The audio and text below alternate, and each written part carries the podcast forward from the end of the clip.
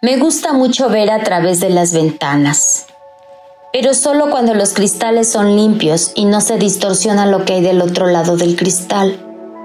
Es una fijación poco común, pero es de los residuos que me han quedado después de una infancia en la cual de manera recurrente contemplé lo que sucedía a mi alrededor a través del cristal de una botella. Me recuerdo de cuatro o cinco años, con mi estatura apenas saliendo unos centímetros sobre la mesa del... de pie observando la cara de mi padre a través de su botella. Su rostro se distorsionaba con la curvatura del cristal. O a veces la contemplaba verdosa porque ese era el color del vidrio que contenía el líquido que tomaba. A veces era brandy, otras veces mezcal su preferido era el ron. Cuando la economía de la familia mejoraba compraba botellas más finas, pero cuando las vacas eran flacas, pues lo que el bolsillo le permitiera. El alcohol acompañó su vida, embriagó nuestras infancias. Uno de los recuerdos más dolorosos fue precisamente el que observé ahí de pie con mis centímetros de niño de cuatro años, a través de una botella que decía tequila cuervo. Del otro lado del cristal, mi madre lloraba con los codos sobre la mesa y sus lágrimas empapaban sus mejillas. Mi padre con su botella frente a él y un vaso en su mano medio lleno, que bebía de un solo trago y le perforaba el cerebro. Bebió un vaso, dos, y después arrojó el vaso, lo estrelló contra la pared. Yo corrí a esconderme en mi recámara y busqué protección debajo de mis cobijas. Después vinieron los gritos de ambos, el llanto de mi madre y luego los golpes. Sí, golpes sobre el rostro y la espalda de mi madre. Y yo, con mi conciencia de niño sintiendo miedo de que a mí también me iba a golpear, y al mismo tiempo ganas de arrojarme sobre él y darle una patada para alejarlo de mi mami pero me quedé ahí enroscado en mi cama y tapado con mi cobija de osos azules. Lloraba, lloraba como se llora a los cuatro años, sin comprender lo que sucede, pero lleno de temores y de tristeza. Las cosas no mejoraron con los años. El alcohol se convirtió en el pan de cada día para mi padre, quien al despertar se abrazaba a su botella, como el náufrago se abraza a un madero suspendido sobre el mar. Fuimos tres los hijos de Casimiro Muñoz, un hombre nacido en la ciudad de Puebla que emigró a la capital del país buscando fortuna, y lo encontró en el ramo restaurantero. Puso un restaurante popular llamado La Joya. Le fue tan bien que al paso de los años se transformó en un restaurante elegante de comida internacional. Ahí conoció a mi madre, quien trabajó para él de cajera y luego se convirtió en su compañera de ruta y de dolor. Yo nací a los tres meses de que ellos se casaron en una iglesia de Coyoacán, pues mi madre ya estaba embarazada. Mis hermanos llegaron años después. Catalina, la que me sigue, tres años después. Y Jacinto, cinco años mayor que yo. Tal vez mi madre esperó tres años después de mi nacimiento, como presagiando que las cosas no fueran a salir bien con don Casimiro pero le ganó el amor y al parecer esos tres primeros años no fueron tan devastadores como los que siguieron. Pues mi padre bebía, pero no en exceso. Como dicen por ahí, bebedor social. Pero así como la familia creció, también del mismo modo creció la necesidad de mi padre por beber. Hizo de la botella su compañera cotidiana, y desde que tengo uso de razón lo recuerdo con una en su mano, en espera de ser ingerida. Su fiel compañera, así la llamaba. Mi madre Liliana Cázares es ocho años menor que mi padre. Una mujer paciente, tolerante, porque a pesar de todo permaneció a su lado hasta la muerte. Lo enterró en un ataúd al lado de sus borracheras y sus botellas, para luego convertirlo en el esposo ejemplar y así quedar como la viuda mártir algo que hasta la fecha no logro comprender. Solo mi madre sabe por qué. Después de vivir semejante infierno, ahora lo llora y lo extraña. Yo no extraño a mi papá. Es duro hacer tal afirmación, pero es la verdad. Prefiero saber lo difunto que rondando por ahí tambaleándose e insultando a sus hijos. A mí mi padre me avergonzaba. Me causaba temor y rechazo. Cuando mis amigos iban a visitarme sentía un miedo exagerado y una ansiedad extrema de pensar que mi padre llegaría embrutecido por el alcohol y que mis amigos se dieran cuenta de ello. Tenía miedo de que me insultara frente a mis amigos o que incluso llegara a insultarlos a ellos.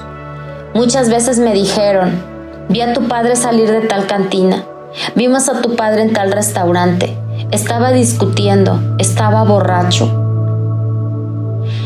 Yo quería decirles, ese no es mi padre. Sí, lo admito, me avergonzaba y crecí con miedo a ser rechazado por los demás y culpable al mismo tiempo de la conducta de mi papá. Observándolo a través del cristal de su botella, sin acercarme, sin conocerlo, nunca hubo un diálogo con él. Sus escasas neuronas despiertas se lo impedían. Nos buscaba a sus hijos solo cuando necesitaba mandarnos a la tienda de la esquina a comprarle un par de antiácidos o de aspirinas. Ni los llantos de mi madre, ni los llantos de sus hijos, ni los llantos de su propia madre lograron que rompiera su idilio con el alcohol. Cuando alguien osaba señalarle que tenía un problema con esa manera de beber, él se volvía una bestia salvaje, dispuesto a atacar con sus garras al que tuviera tal atrevimiento. Defendió su enfermedad hasta la muerte las consecuencias de vivir con un padre alcohólico son devastadoras. La familia vive en zozobra, llena de angustia, con problemas económicos y existenciales.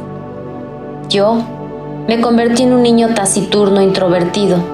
Con el paso de los años perdí la habilidad de hacer amistades por vergüenza, por temor de que supieran quién era mi papá.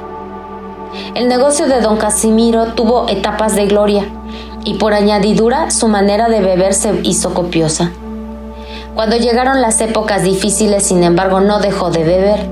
Lo único que hizo fue cambiar de marca y abastecerse con menos dinero. Pero jamás paró. Todo se hizo un círculo vicioso, codependiente. Mi madre pasaba del llanto y los golpes a un amoroso cuidado de su borracho. Le preparaba comida, le servía cerveza para que se curara la cruda. Yo crecía llena de impotencia. Muchas veces quise gritarle a mi madre, déjalo que se muera. Esos sentimientos de odio se almacenaron en mi corazón y a veces, hasta la fecha, me provocan culpa. Dicen que los hijos de un alcohólico pueden repetir el patrón o rechazarlo. Yo fui de los segundos. A mí me dio por ser abstemio. Odio el olor del alcohol. Sin embargo, no sucedió igual con mis hermanos. Catalina buscó su dosis de alcohol enredándose con un novio alcohólico. Salió embarazada y se casó con él. Está por demás decir que mi hermana vive un infierno semejante al de mi madre. Con Jacinto el menor se cumplió el presagio de que el hijo de padre alcohólico puede terminar haciendo exactamente lo mismo que rechaza. Jacinto rechazó y criticó a mi padre hasta el cansancio, pero la genética emocional que se hereda de un adicto es tan poderosa que mi hermano terminó convirtiéndose en alcohólico como papá. Ha estado tres veces en centros de rehabilitación sin éxito. Sale y vuelve a beber. Incluso Sospecho que también combina el alcohol con drogas. Hasta el día de hoy mi madre lo llama su cruz y lo recibe en su casa cada vez que su esposa lo corre por borracho e irresponsable. La viuda del borracho no ha terminado su labor. Ahora con el hijo menor sigue alimentando su codependencia creada al lado de su papá. Así que soy el abstemio, pero no por eso he estado a salvo. El alcoholismo es una enfermedad que permea el corazón de los seres queridos del enfermo, sobre todo de los hijos y de su cónyuge. Mi vida ha sido un camino de tocar puertas, puertas de grupos de apoyos, puertas de iglesias, buscando explicaciones en la fe, puertas de hospitales, tratando de que la medicina me explique las razones, puertas de brujos que me liberen de esta mala suerte de ser hijo de un hombre como mi padre. Y tocando esas puertas es que comprendí de todo un poco. He logrado disminuir el nivel de angustia que carcome mi corazón, sobre todo ahora que yo soy papá porque tengo miedo de llevar ese gen en mis emociones y terminar por dañar a mis hijos de manera inconsciente, por no poner en paz mis resentimientos y culpas, porque he llegado al convencimiento de que nada es permanente. Si desde lo más profundo del espíritu se libera el dolor y se transforma en fortaleza y enseñanza. Mi padre me enseñó un camino que no quiero caminar y yo quiero enseñarles a mis hijos un camino que estén orgullosos de recorrer tomados de mi mano. Por eso, voy a liberar a Casimiro Muñoz. Les hablo de su abuelo, lo bueno, lo poco bueno que ha quedado en mis recuerdos de infancia. O convierto recuerdos dolorosos en armoniosos para que ya no me lastimen. Poner en paz el corazón no es tarea sencilla. Requiere decisión, voluntad y comprensión. Comprendí que mi padre fue el resultado de una crianza sin rumbo, en la que solo importaba hacer dinero y demostrar a los demás que se es muy hombre, y que el alcohol ha estado culturalmente ligado al machismo de nuestro país. Un hombre que sabe beber es muy hombre, y el alcohol se ha convertido en la droga socialmente aceptada que deambula por los hogares, restaurantes, eventos de todo tipo y en todos los escenarios como Juan por su casa, sin limitaciones. En el supermercado tiene un lugar preferente. En los anuncios por los distintos medios de comunicación un espacio especial. Se ha convertido en una industria que genera mucho dinero y el dinero mueve al mundo. Mi padre creció con la consigna de ser hombre de dinero y eso para él representó beber y trabajar. Para conseguir dinero, su vida se limitó a su restaurante y a su botella. La familia se convirtió en un artículo decorativo de su imagen, la descendencia como emblema de su virilidad. Y así de simple fue su historia. Una historia sin amor, porque al no saber darlo, tampoco supo recibirlo. Nos apartaba de un empujón cuando queríamos sentarnos a su, a su lado o sobre sus piernas. No estuvo presente en eventos escolares ni momentos especiales de nuestras vidas a muchas de nuestras fiestas de cumpleaños llegaba borracho y en lugar de sentirnos bien por su presencia, nos poníamos nerviosos y llenos de angustia. Hoy cumplí siete años en mi grupo de apoyo para hijos de alcohólicos. Subí a la tribuna y dije, soy Casimiro y soy hijo de un padre alcohólico.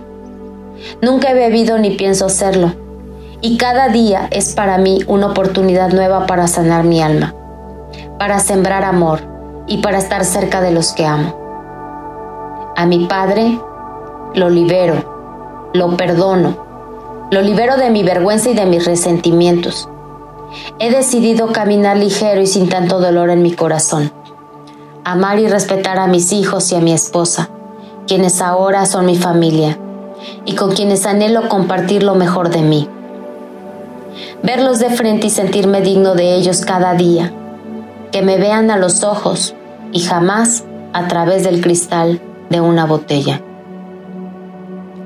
Quiero cumplirlo porque me hace bien pensar que mi padre no fue un ser malo, sino un ser confundido, inmerso en una adicción y sin conocer lo que es amar y ser amado. Quiero, con el perdón y la comprensión, ir borrando poco a poco esas imágenes que tengo de mi padre a través de ese cristal y verlo en mi memoria con claridad como un ser humano que además de darme su nombre, me dio la vida. Anester, mi esposa, Fernando y Miguel, mis hijos, me acompañaron esa noche a cenar después de mi participación en mi grupo de apoyo. Papá, mi abuelo era muy guapo, dijo Miguel al ver una fotografía de mi padre que llevaba en mi cartera. Sí, hijo, era un hombre apuesto. Y tenía el pecho ancho, papá. Seguro tenía un gran corazón, pero no supo que estaba ahí adentro. Se me hizo un nudo en la garganta y abracé a mi Miguel con fuerza. Dicen que los hijos son maestros y es verdad. A través de mis hijos estoy aprendiendo a comprender a mi padre y a observar la vida a través de mi ventana, que cada día tiene los cristales más limpios, porque ellos me ayudan a desempañarlos con todo su amor. Relato tomado del libro Cuando papá lastima, de Rayo Guzmán.